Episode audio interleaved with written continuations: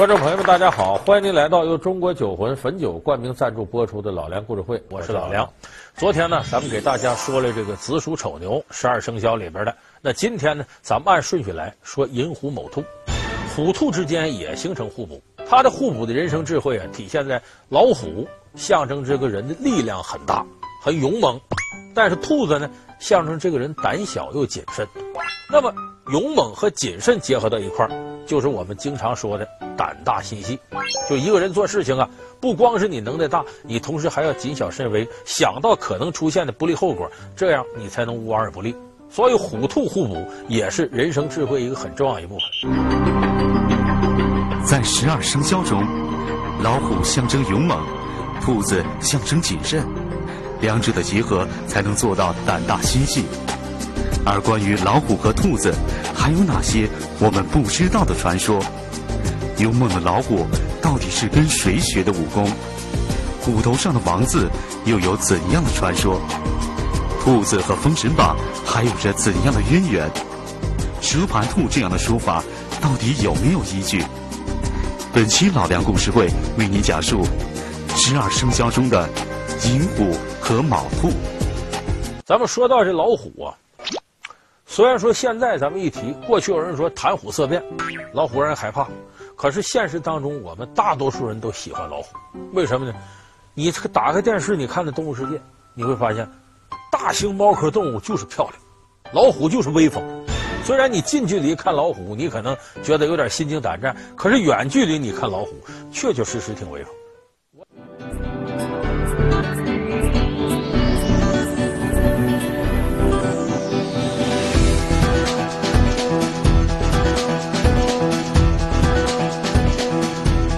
老虎，它是丛林中的独行刺客，天生的杀手。它拥有猫科动物中最长的犬齿、最大号的爪子、最漂亮的外表。集速度、力量、敏捷于一身的老虎，是当之无愧的百兽之王。而老虎天生头顶就有个王字，关于这个王字，还有着怎样的传说？老虎的威风无处不在，不光它的爪啊。它的皮毛啊，你再看它头上那王字儿，老虎这奇了怪了，脑门上先天有这王字儿，以至于我们生活当中啊，姓王的人，假如啊，过去有姓王当土匪的，土匪黑话一见面，报个梦吧，他怎么报呢？虎头帽，就我姓王，虎头帽，王。那说老虎这脑袋怎么这么奇怪？它有那么个王字呢？现在说老虎，百兽之王，山林之王，山君。都是从这王字上起来的。这王字怎么来的呢？这里头有个故事，说这老虎啊，原先呢是玉皇大帝身边一个侍卫，哎，很勇猛。结果玉皇大帝呢派到人间的调查员回来说呀，说这个人间不像话，这个各种猛兽横行，洪水肆虐，老百姓民不聊生。说有些猛兽经常出来伤害人类，说谁去平定这个状况呢？老虎说：“我有能耐，我下去。”玉帝说：“行，你下去，你立了功，我就赏赐你。”说玉帝下边的人立了功，怎么赏赐呢？他身边有个笔，拿起这笔来，在他身上画一道，去吧，去领钱去吧，可能领一万两银子。哎，再画一道，再领一万两，这么赏赐。这老虎说：“行，我下去了。”到了人间，他一看，有三种猛兽伤害人，伤害的最狠：狮子、熊和马。老虎就跟这三个猛兽说：“我向你们挑战，我把你们打败了，你们离人类远远的，躲在你们自个儿该躲的地方。我要输给你们，你们爱怎么着怎么着，我不管了。”老虎能耐大呀，连胜三阵，把狮子、熊、马全给打败了。这立了三功吗？转回天庭的时候，路上洪水肆虐，老虎是游泳的高手，涉水过河的时候，发现河里有一个大乌龟，是河妖。兴风作浪，老虎顺道把这个龟给咬死了，洪水退了。那么回到天上一提，我呀打败了这个狮子，打败了熊，打败了马，立了三功。玉帝说好，那朕赏赐于你。来来来，过来。这老虎过来，把脑袋伸出来。玉帝拿起笔来，在他脑门上一二三画三横，去领钱去吧。以这为凭据，老虎到这个天堂财政部。领了赏银，往回走是碰着龙王，龙王一看，哟，恭喜你老弟呀，立了功了，脑门上三道，立三件大功啊！你下去干什么了？老虎把事儿一说，啊，你还咬死个乌龟呢？这也是功啊！本来这事我该下去，洪水泛滥嘛，该龙王管了。你把那龟咬死了，那龟是河妖，你又立一功，你怎么没跟玉帝说呢？老虎说：“我以为就地上事儿是我干的，水里事儿不是我干，我就没提。赶紧提，赶紧提。过这村没这店的，这是你第四功。好，老虎一听，那好，我呀找玉帝再领这第四功。再找玉帝呢？玉帝下班回家睡觉，躺床睡觉。老虎一看，赶紧吧，通过旁边扶着说：皇上，行行行行行，我还有功没跟你说呢。玉帝说：我也甭起来了，躺着你说吧。”又一声又说：“哦，确实一功，来来来，我赏赐于你。”这老虎跪下来，把脑门伸过来。这玉帝躺在这儿，拿起笔来了。他不愿起来了，也是顺道画一横。他这么躺着画一横，那立着就是一竖。所以这三横上加一竖，就是现在王字的由来。说老虎脑门这王字是这么来的。所以老虎这个王字，其实在现实当中，我们看虎脑门这王字，确实给他增添了非常威武的感觉。说虎这个能耐，你看也大。又会掀又会咬又会撕又会扑，其实这不光是中国人认识，美国人也这么认识。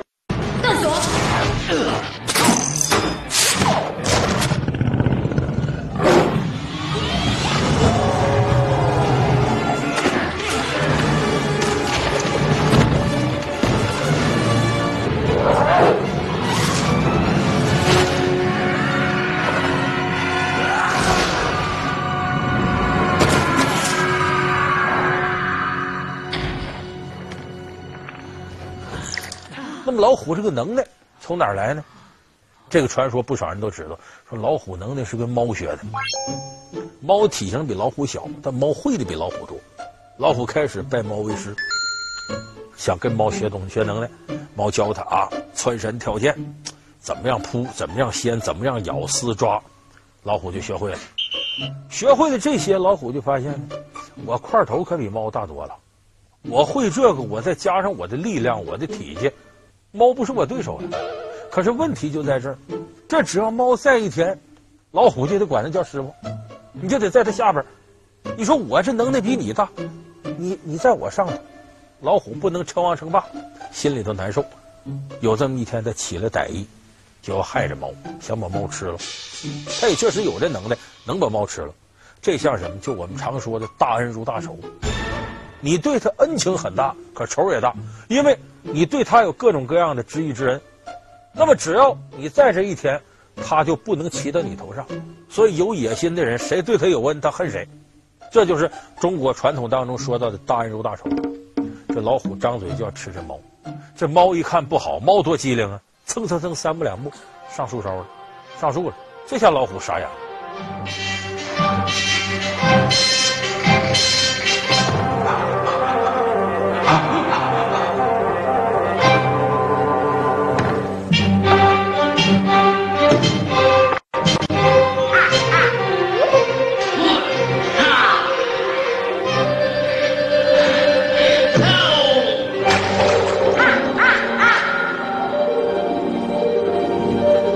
看这没办法了，所以就这么着，猫虎从此决裂。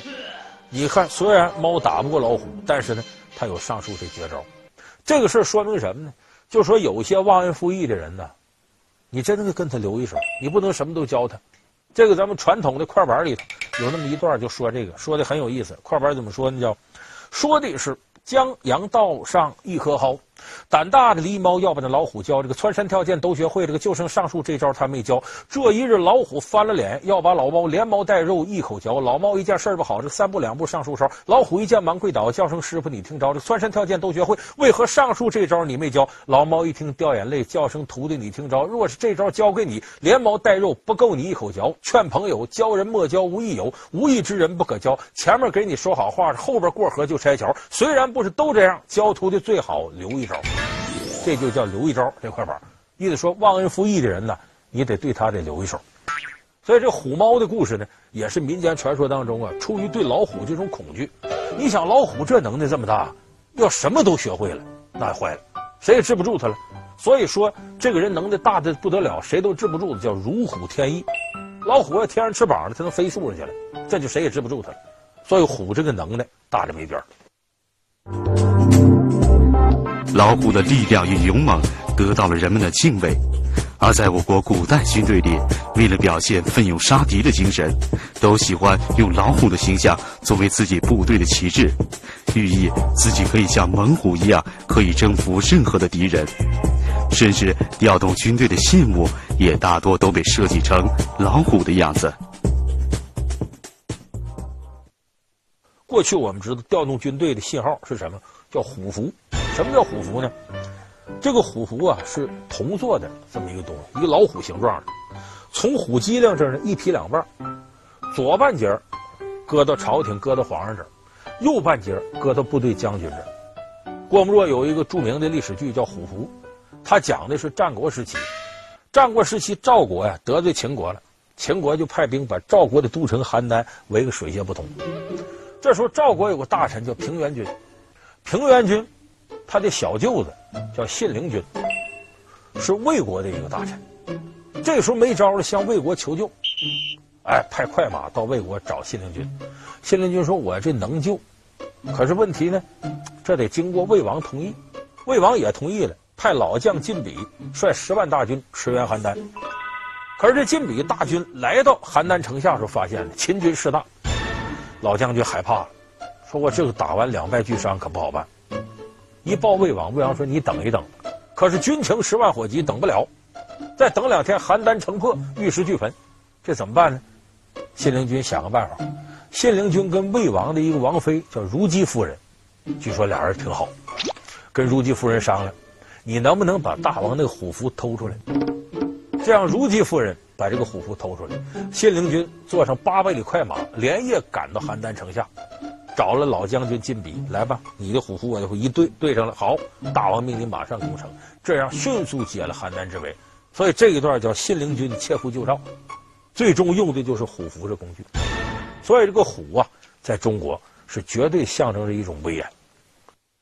作为性格谨慎、聪明活泼的兔子，还有哪些我们不知道的传说？那么说完虎呢，咱们接着给大家说这兔。这个兔啊，说它个胆小谨慎，一点都不假。而且这个兔的机灵是出了名的。你比方咱们成语里头“狡兔三窟”，什么意思？这个兔啊，它有三处住处，你到这儿逮它逮不着，它在那边呢。咱们现在不少人不是吗？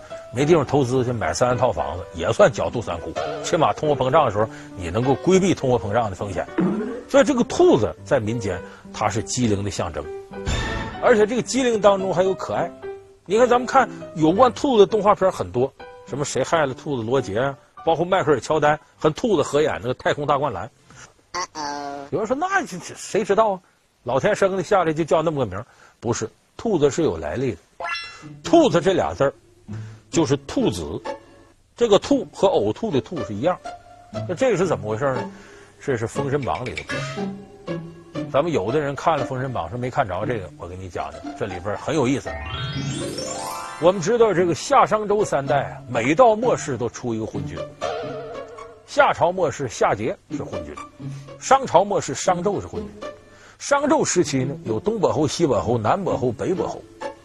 四路诸侯，其中西伯侯姬昌就是后来的这个周文王。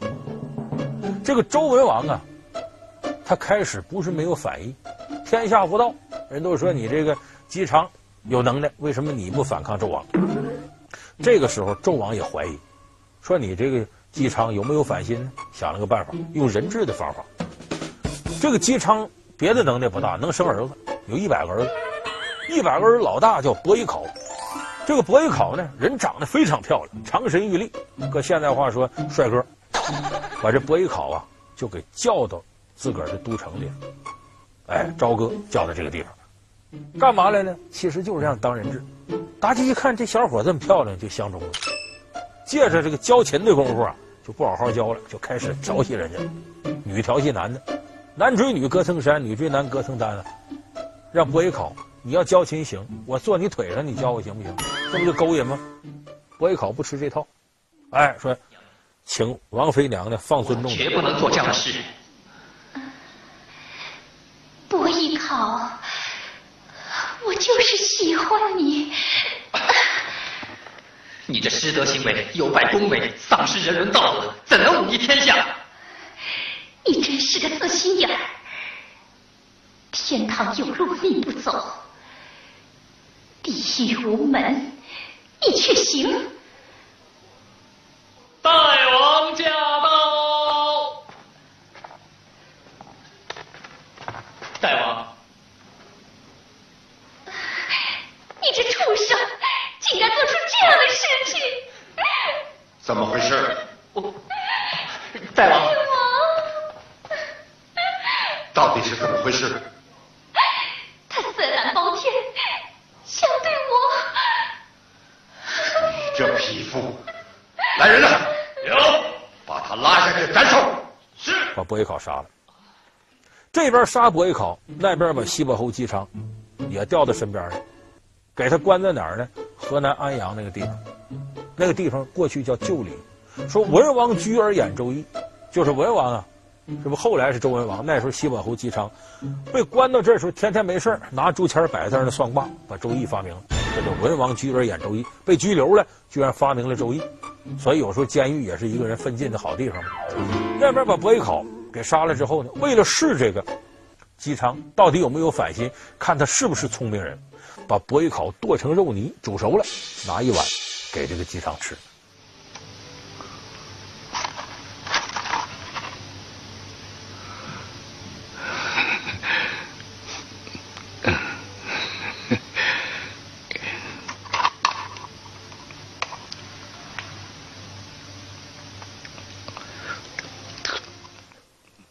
姬昌发明了周易，会算卦呀，一拿知道这自个儿子肉，可是不吃不行。所以这时候，西伯侯姬昌捏着鼻子，忍着心中的痛苦，把这肉吃了。吃了，周王一看，这傻了吧唧的，对我没什么威胁，回去，把他打回西岐。回到西岐，马上到渭水边寻访姜子牙，拉着姜子牙车走了八百零八步。姜子牙保周氏江山八百零八年，这样开始扯起大旗，反商纣王。那么这个时候，姬昌想到了，我把我儿子肉吃了，心中既难过又恶心。有这么一天，迎面吹了一股风，这个周文王心里头也难过。这股风吹到脸上，哎呀，一恶心，一张嘴，哗，吐了三口，就把吃他儿子的肉都吐出来。这个肉掉到地上，风一吹，三口肉变成三只兔子跑。怎么吐叫兔子呢？兔子，兔子，把儿子吐出来，这就是兔子。伯邑考，我的伯邑考，我哦哦，侯爷，你怎么了？怎么了？侯爷，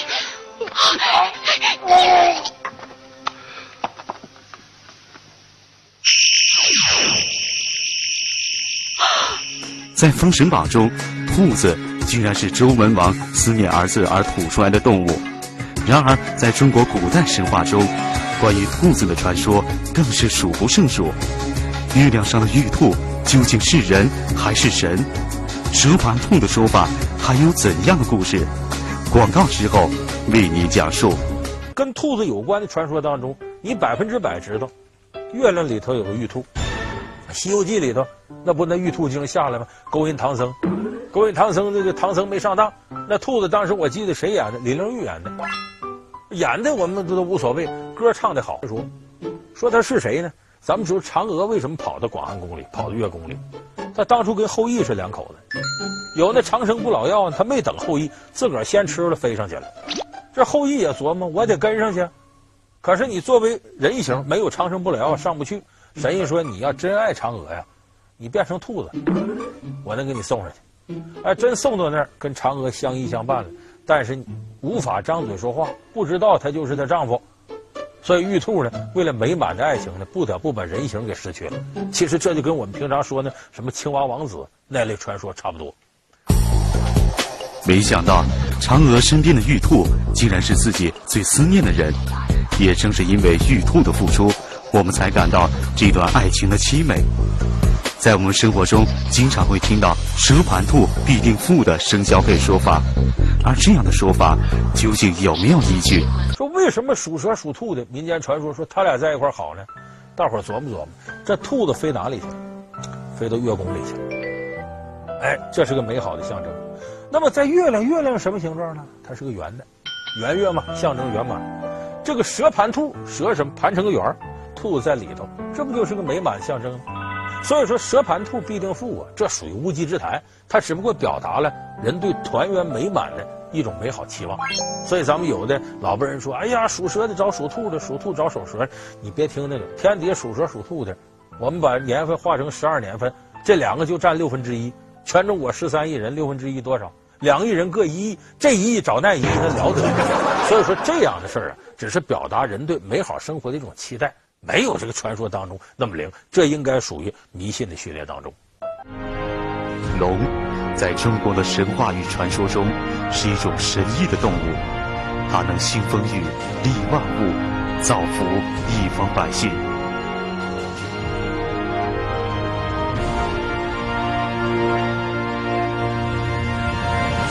可是，有的龙也专横跋扈、作恶多端，让人恨之入骨。那么，龙到底是个什么东西？蛇又被称为小龙，那么龙与蛇之间到底有什么关系？为什么我们又被称为是龙的传人？明天老梁故事会为你讲述十二生肖龙与蛇